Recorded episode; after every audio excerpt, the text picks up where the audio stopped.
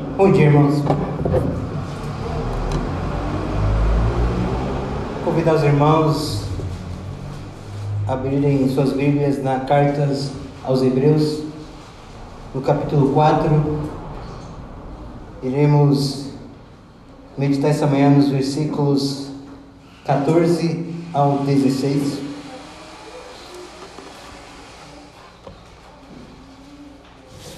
Carta aos Hebreus, capítulo 4, os versículos 14 ao 16. Se que encontrarem, convido os irmãos a curvarem as suas cabeças e orarem ao Senhor, para que derrame graça nesse momento, a qual a palavra será exposta. Logo após eu conduzo aos irmãos com oração.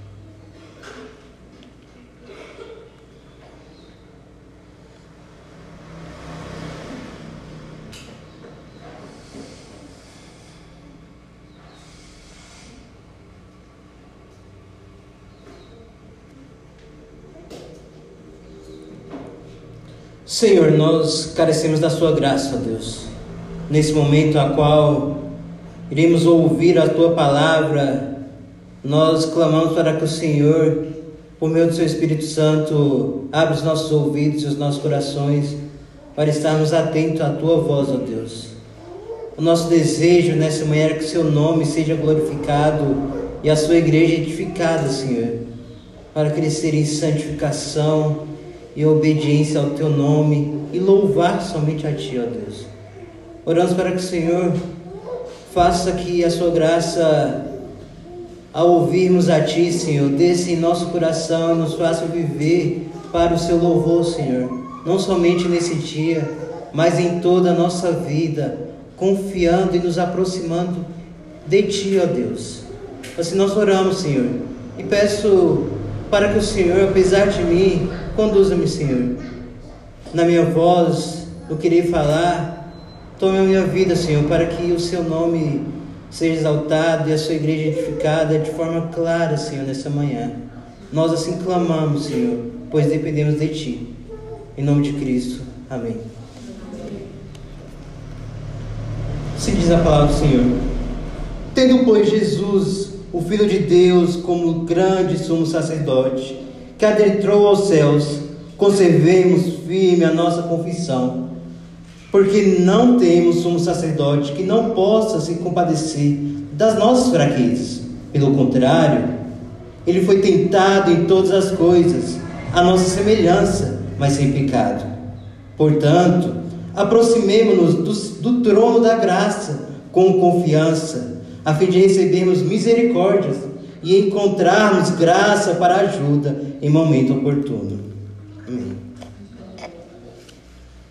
Por que Jesus se fez homem?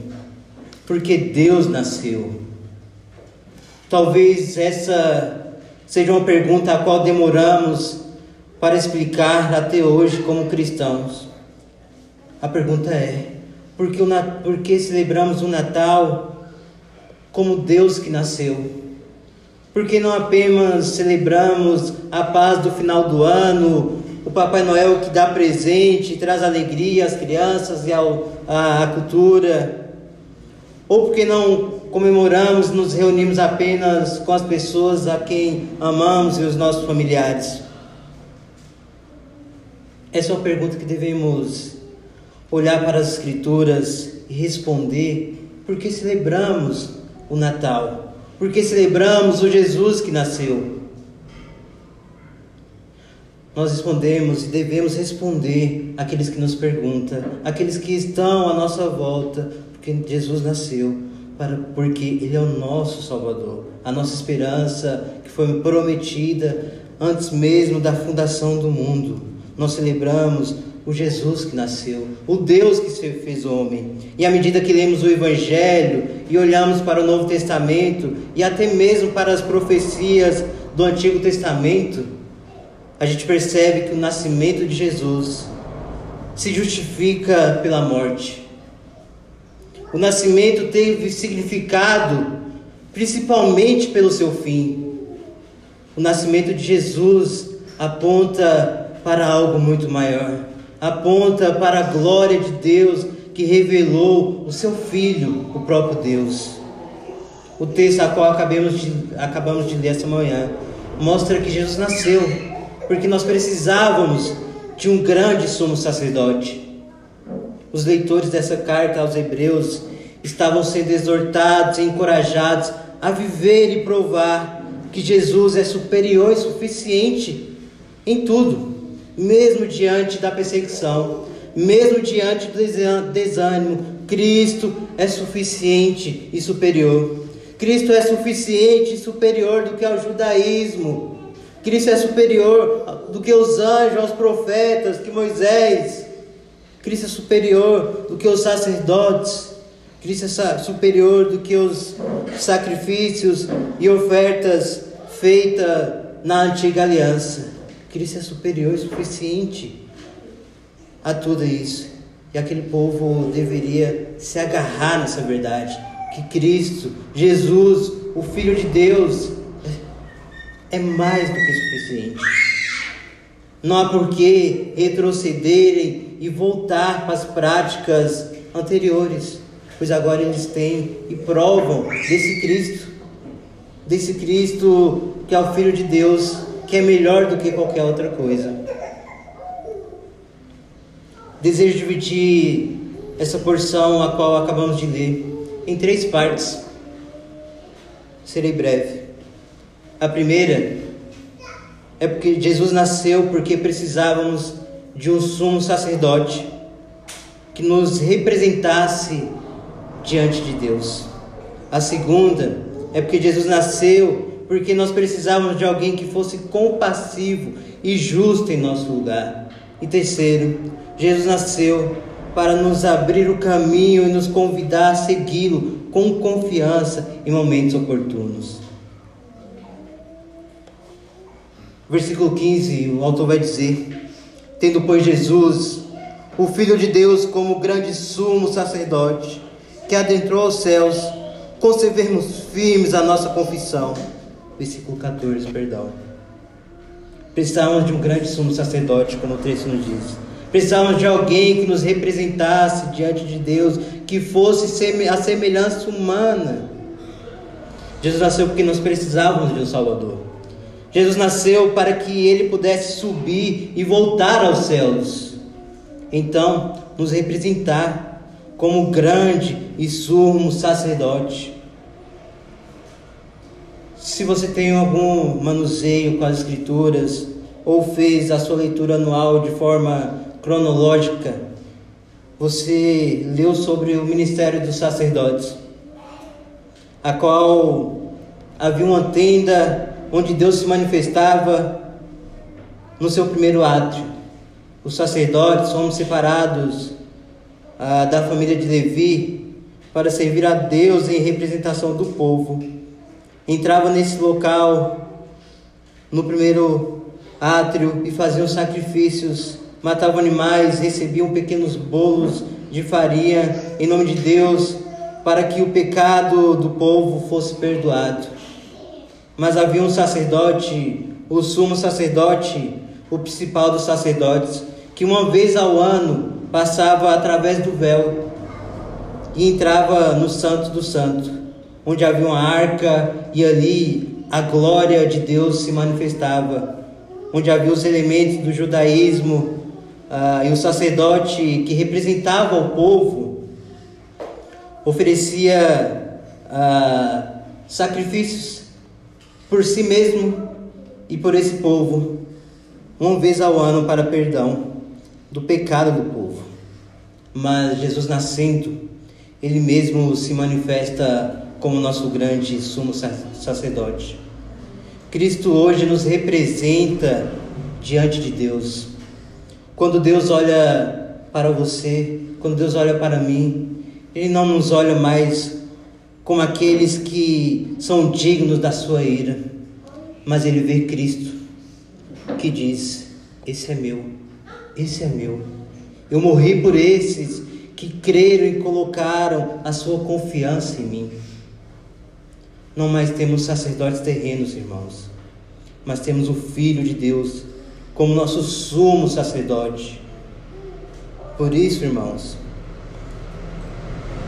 Enquanto os outros sacerdotes entravam no lugar santíssimo apenas uma vez ao ano para oferecer, oferecer sacrifícios pelo pecado do povo e pelos seus pecados, nós temos Cristo, o Filho de Deus. Não mais Arão, não mais os filhos de Arão, os filhos de Levi, mas temos agora um grande sumo sacerdote, perfeito, que adentrou e entrou aos céus. É isso que o, a parte B vai dizer: que o grande sumo sacerdote, Cristo, adentrou aos céus. Antigamente, sacerdotes que entravam ah, diante do véu do lugar santíssimo apenas uma vez, mas Cristo entrou aos céus. Cristo nos representa diante de Deus e por isso podemos guardar e conservarmos firme a nossa confissão. É por isso que não vale a pena retroceder. É por isso que não vale a pena abandonar a fé em Cristo Jesus e, e voltar-se atrás. O autor estava encorajando aos leitores, exortando aos, aos leitores a essa carta que não valeria nem, nem faria nenhum sentido voltar para o judaísmo, não faria nenhum sentido voltar às suas práticas anteriores, mesmo diante do desânimo que ali eles estavam passando, mesmo diante da perseguição do, primeiro século, não valeria a pena voltar atrás pois negar a Cristo como Filho de Deus era a mesma coisa de negar a Deus. Não vale a pena, irmãos, abandonar a mensagem do Evangelho em nenhum momento. Não vale a pena abandonar a mensagem do Evangelho no, do Natal para voltarmos para as loucuras das práticas uh, do mundo. Não vale a pena abandonar o Evangelho e vivemos a nossa incredulidade e idolatria dos nossos corações. Nada disso faz sentido. Nada se justifica uma vez que Jesus nasceu para se tornar nosso grande sumo sacerdote. É isso que celebramos no Advento. É isso que celebramos no Natal. Um Deus que nasce para que então ele suba e reine por nós. Isso que celebramos, um Deus que nesse momento, na pessoa de Cristo Jesus, como nosso sumo sacerdote, não está em uma sala aquém e distante do seu povo, mas está ao lado do próprio Deus, intercedendo por nós. Nesse momento, Cristo está ao lado de Deus, intercedendo como nosso mediador, para que recebemos graça e saímos daqui edificados.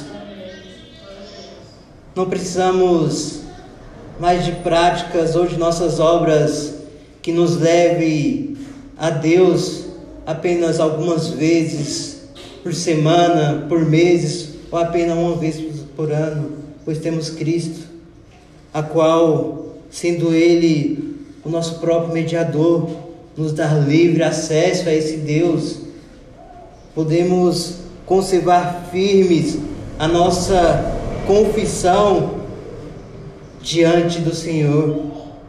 E confissão aqui não é apenas não quer dizer a confissão dos nossos pecados. O autor está dizendo que podemos é, manter a nossa firme confissão é, na obra de Cristo Jesus, como nosso Senhor, como nosso sumo sacerdote. Porque um dia ele nasceu, viveu de modo santo, morreu a nossa morte, como cantamos nessa manhã, e em sua justiça, nesse momento, está ao lado de Deus, seu Pai. Por isso que nós guardamos a nossa fé e falamos aos outros que somente há um Salvador, um só Senhor, um só caminho, um só mediador entre Deus e o homem, Cristo Jesus. Ao conservarmos a nossa fé, irmãos, nós estamos ah, não sozinhos, não estamos é, desanimados como aqueles que não têm nenhuma esperança, mas temos Cristo. Temos o Filho de Deus, a qual nós podemos nos agarrarmos, a qual nós podemos ser é, encorajados, santificados a manter firmes a nossa confissão. Assim como o pastor disse de forma assertiva, nós conservamos a nossa confissão junto com aqueles que já morreram desde o primeiro século, aqueles que se agarraram nesse mediador, aqueles que tinham Cristo como seu bem precioso. É por isso que nós devemos agarrar a nossa fé, porque nós temos o maior tesouro que não, que não podíamos ter uh, em nenhum outro lugar. Conservamos firmes, irmãos, a fé a qual nos foi dada no Senhor Jesus Cristo. Nos mantemos com os olhos fixos naquele que é o nosso Senhor, naquele que é o nosso sumo sacerdote, naquele que nos garante ah, que nós iremos perseverarmos até o fim.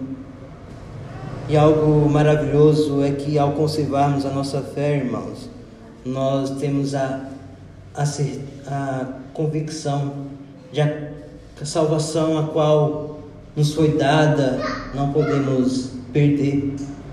Na expiação ilimitada a qual Cristo fez por nós, nos garante que mesmo diante das maiores dificuldades, mesmo das maiores perseguições e tribulações, ainda temos Cristo, o nosso Senhor.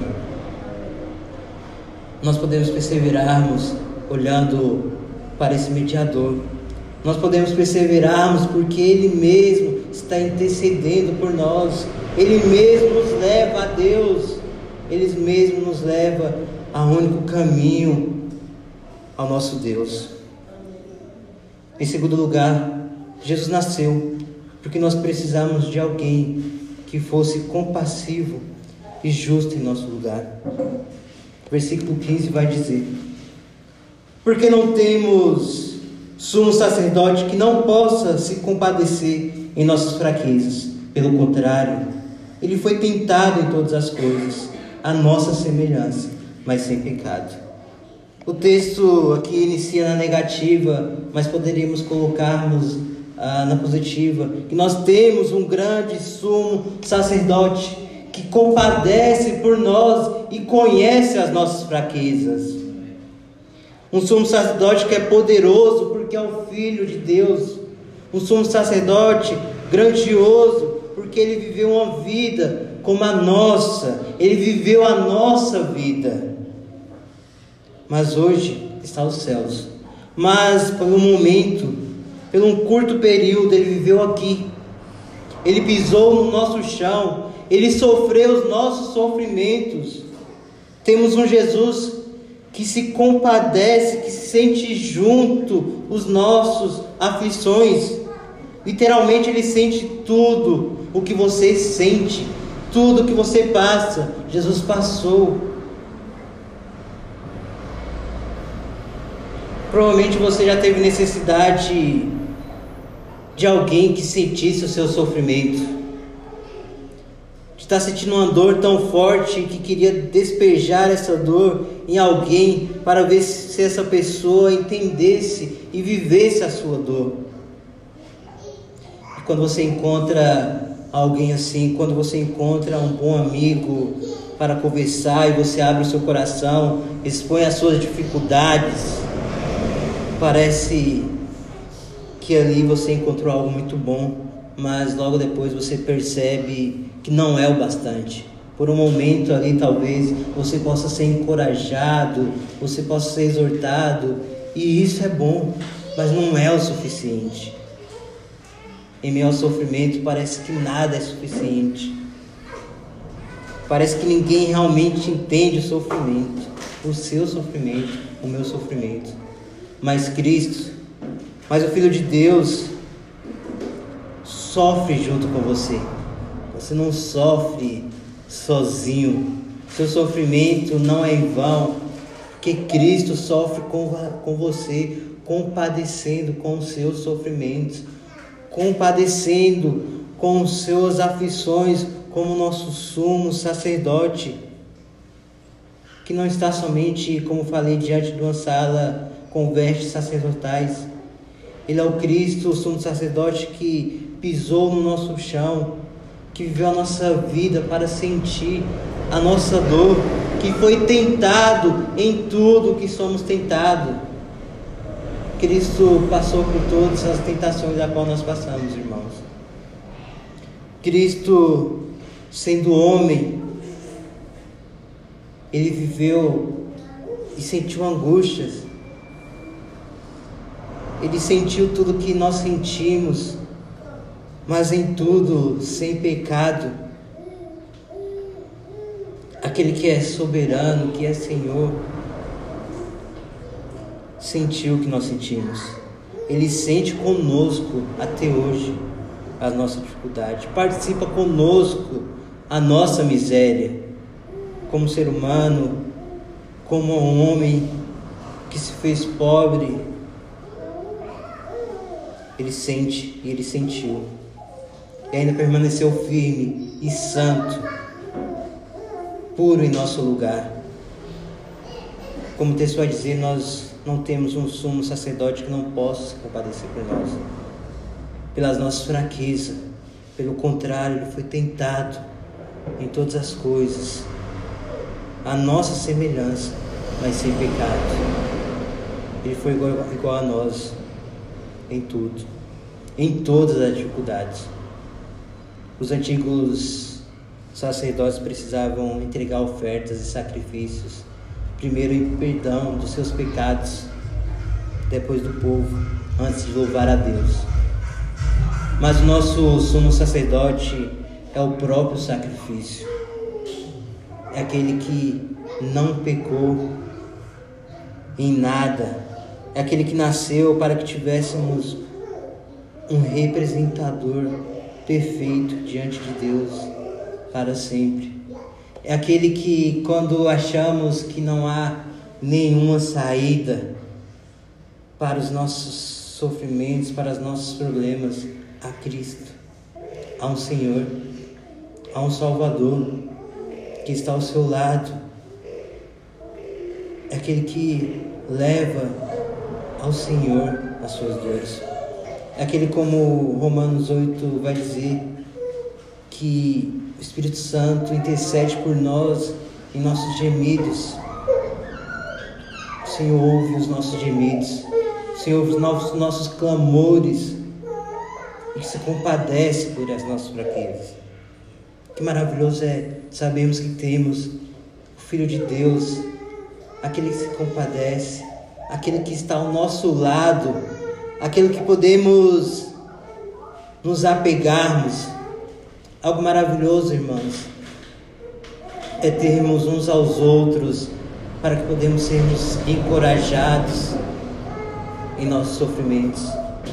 Podemos apontar para o Senhor isso é algo que temos encorajado sempre nessa igreja.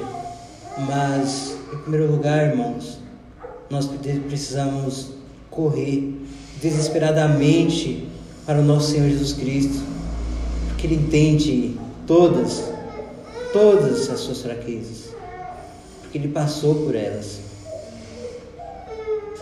Por isso corremos para Ele, irmãos, para o Filho de Deus que nasceu para o Filho de Deus que é o nosso Senhor.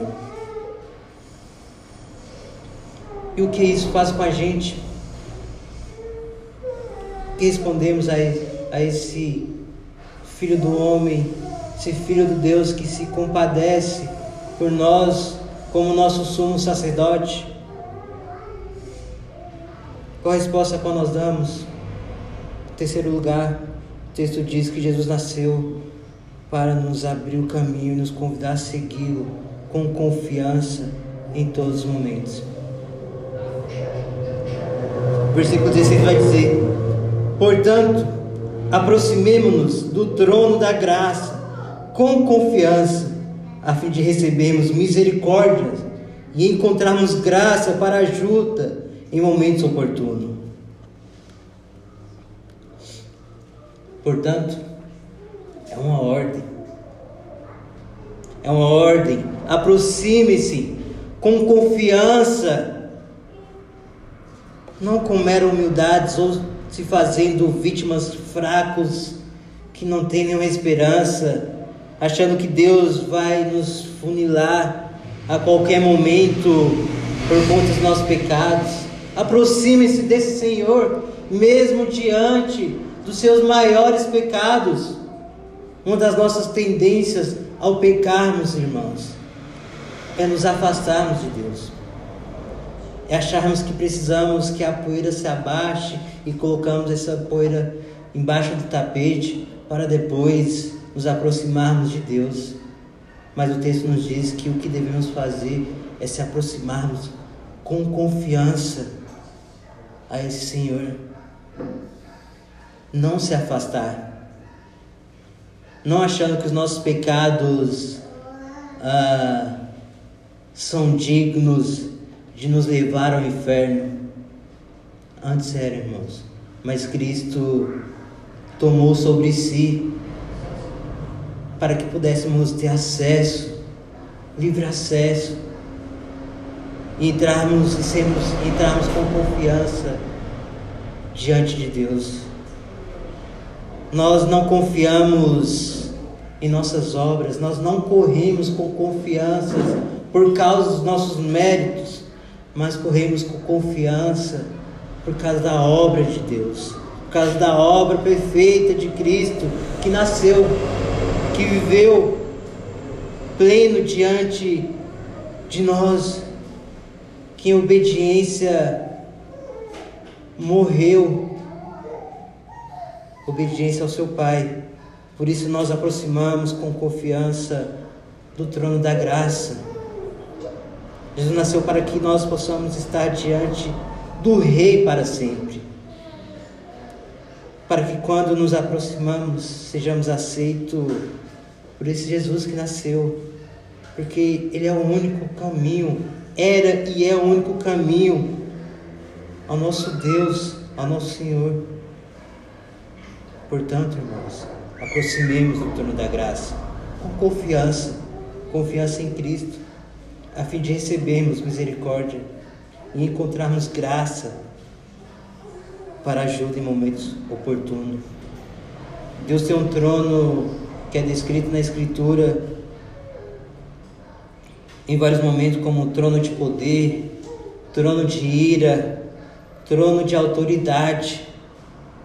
Mas aqui o autor da carta aos Hebreus lembra que esse trono para aquele povo é um trono de misericórdia.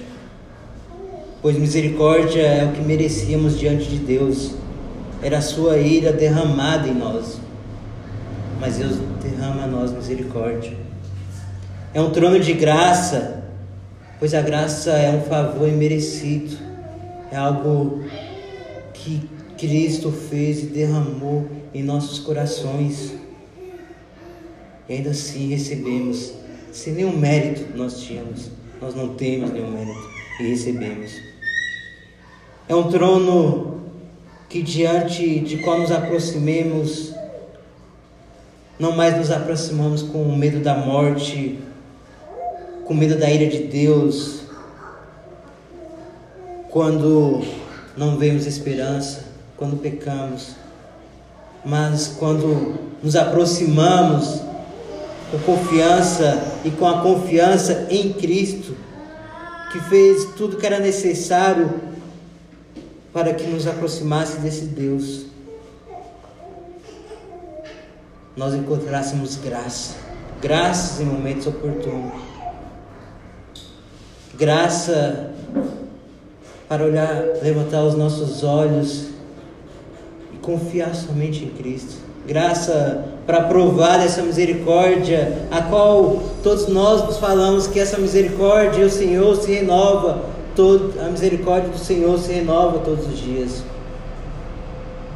É por isso que nós aproximamos do Senhor que essa misericórdia e graça nos foi dada não somente por um momento, mas é derramada a nós constantemente. E por vezes ainda nós desperdiçamos. Nós queremos buscar qualquer outra coisa que nos alivie, que nos tire a dor, qualquer outra coisa que nos satisfaça. E esquecemos que no trono de graça há misericórdia para aqueles que clamam, há misericórdia para aqueles que choram, há misericórdia para aqueles que não merecem, a graça para aqueles que pecam todos os dias, a graça para aqueles que não sabem mais para onde ir, a graça para aqueles que estão se sentindo fraco e distante de Deus, a graça para aqueles que desejam viver uma vida buscando ao Senhor e sendo santificado. A santificação é algo que precisa e é derramado graça todos os dias para aqueles que o buscam, para aqueles que olham para o Filho de Deus e vê como seu único Salvador. A graça, irmãos, a qual podemos nos agarrarmos, porque Jesus nasceu. Jesus nasceu em nome de nós. Jesus nasceu para nos dar a vida eterna. Jesus nasceu sendo Ele o caminho e acesso diante de Deus. Jesus nasceu e parece ser uma loucura e um absurdo no Natal. Mas celebramos que Jesus nasceu e que Ele é o nosso Salvador. Celebramos que o Eterno teve início, que o rico se fez pobre, que o Verbo se fez carne que a sabedoria aprendeu, que o Criador foi criado. Jesus nasceu, irmãos, e o Natal nos salvou. Jesus nos salvou. Vamos orar. Senhor, nós louvamos ao Senhor, ao Senhor que em Sua eternidade e em Seu poder se fez homem, se fez um de nós e viveu uma vida a qual nós não conseguimos viver. Viveu uma vida santa, sem pecado, e ainda assim se compadeceu e se compadece por nós. Nós louvamos, pois hoje temos acesso a Deus por meio de Ti por meio desse sacrifício em Sua obra, morte e ressurreição, a qual nos fez e tornou a nós o grande sumo sacerdote, o nosso mediador, a qual podemos achegar no trono da graça com confiança, confiança em Teu nome, confiança em Seus méritos, ó Senhor Jesus Cristo. Nós louvamos, ó Senhor pois o seu nascimento aponta para a grandeza de um Deus que é santo, justo e ainda derrama em nós misericórdia e graça todos os dias. Nós te louvamos, pois o princípio apontou para a sua morte, para a sua obra na cruz, a qual nos deu vida eterna a qual o Criador viveu nesse mundo e foi criado, andou sobre essa terra, onde a nossa fé está alicerçada em Ti, na história.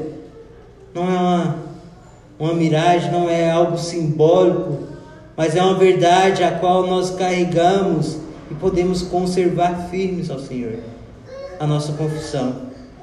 Nós oramos, Senhor, para que o Senhor conserve essa confissão em nossos corações, para que possamos viver, Senhor, segundo a tua vontade, Senhor, para que possamos responder diante da sociedade que o Natal aponta para o Salvador, aponta para o Filho de Deus que traz esperança para todos aqueles que depositam fé em Ti, ó Senhor. Clamamos a Deus para que diante das nossas fraquezas, diante das nossas perseguições, diante das nossas aflições, diante dos nossos medos, temos Cristo. Cristo como nosso mediador, Cristo como nosso intercedor, intercessor, que se compadece, que sente aquilo que sentimos, que é aquele que fortalece aqueles que estão necessitados em todos os momentos, ó Deus.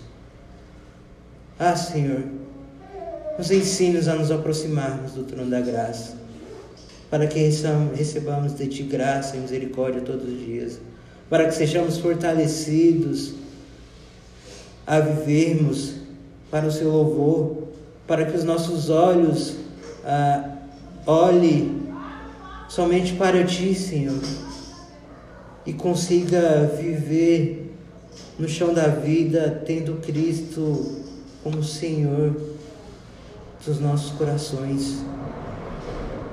Nós clamamos, ó Deus, para que o Senhor molde segundo o seu querer, Senhor. O Senhor nos faça andarmos diante desse trono, confiando somente em Ti e desejando somente em Ti, ó Deus.